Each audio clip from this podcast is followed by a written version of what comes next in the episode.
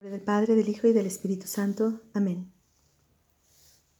Gracias Señor por la oportunidad de poder ponerme a tus pies nuevamente para escuchar tu palabra, para conocer el mensaje que me traes, con el que vienes a darme un corazón nuevo, un corazón más grande, un corazón más libre, un corazón que viva en la verdad. Te pido que derrames tu misericordia en mi corazón para que sea capaz de amar como tú.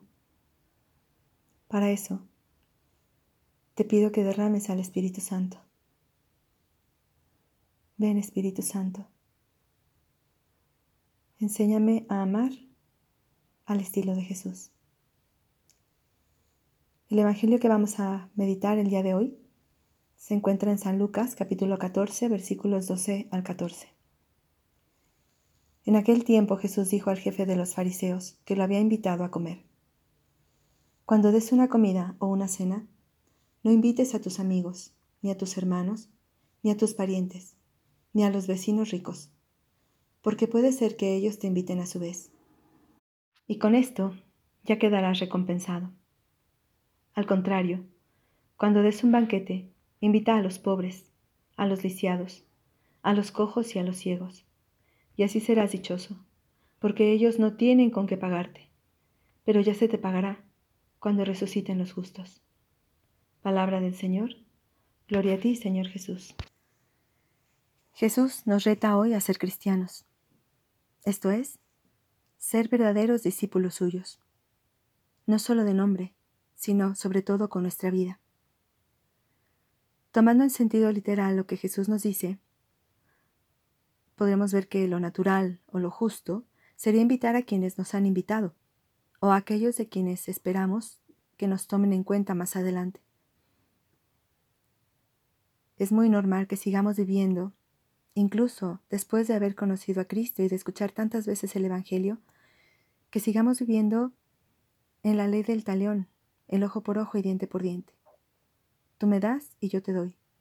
Tú no me das, yo no te doy. Pero Jesús viene a recordarnos, como lo hizo en Mateo en el capítulo 5, si ustedes aman a quienes les aman, ¿qué mérito tienen? También eso hacen los que no creen en Dios. Y nos reta a ser misericordiosos como el Padre es misericordioso. Y si no nos queda claro el cómo, él, mismo nos lo explica. El Padre hace llover sobre justos e injustos y hace salir el sol sobre malos y buenos. Es decir, a pesar de que nos, no correspondamos al amor de Dios, Dios no deja de bendecirnos, no deja de darnos su amor, no niega a nadie su amor y su misericordia.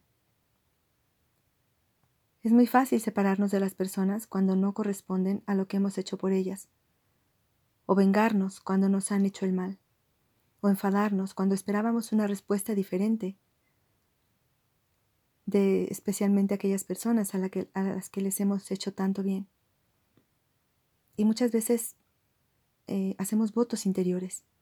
No le volveré a hablar, eh, no contaré más con esa persona, me voy a alejar de ella, eh, o cuando tenga una oportunidad le haré sentir lo que ella me hizo sentir, etcétera.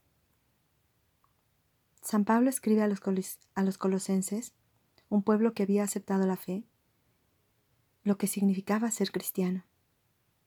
Lo leemos en el capítulo 3, versículos 12 al 15. Puesto que Dios los ha elegido a ustedes, los ha consagrado a Él y les ha dado su amor, sean compasivos, magnánimos, humildes, afables y pacientes. Sopórtense mutuamente y perdónense cuando tengan quejas contra otro, como el Señor les ha perdonado. Y sobre todo, revístanse del amor, que es el vínculo de la perfección. Fíjense qué hermoso lo que nos dice San Pablo. Dios nos ha elegido, nos ha consagrado y nos ha dado su amor. Tú ya no amas con tu propio amor. Desde el momento en que recibiste el bautismo, Has recibido el Espíritu Santo y el Espíritu Santo es el amor que procede de Dios. Tienes la capacidad de amar al estilo de Dios y de perdonar al estilo de Dios, de acoger al estilo de Dios. No hay que mantener en un baúl esos dones que Dios nos ha dado. Es momento de, de utilizarlos. El mundo está necesitado de amor. Y en nosotros Jesús ha encendido su llama, su fuego. Quiere que este mundo arda. ¿Cómo va a arder si nosotros no ardemos? Cristo nos invita a aceptar el reto de ser una prolongación de su vida en este mundo. Decíamos que el reino es Cristo mismo. Y el reino llega cuando aceptamos vivir como Él, en nuestros sentimientos y afectos, en nuestra manera de pensar y de hablar, en nuestra manera de ver a los demás, en nuestras decisiones y en nuestras acciones, en nuestros juicios, en nuestra respuesta. Que los demás puedan encontrar a Jesús a través de nosotros. Que seamos transparencia de Jesús y no opacidad de Jesús. Sean misericordiosos como yo soy misericordioso. Es el deseo de Dios. Es más fácil dejarnos llevar por la ira, por el deseo de venganza, etc. Pero Jesús nos dice, amigo, sube más arriba. No te conformes. Tú ya no eres como los que no creen en Dios. Yo he derramado mi amor y mi misericordia en tu corazón. Es de valientes, de corazones grandes, acoger esta invitación de Cristo. Ama, perdona, haz el bien, a pesar de que no lo merezcan. Sé bueno con todos, incluso con aquellos que te hayan herido. No permitas que ningún sentimiento o pasión te robe tu decisión de ser un auténtico seguidor de Jesús.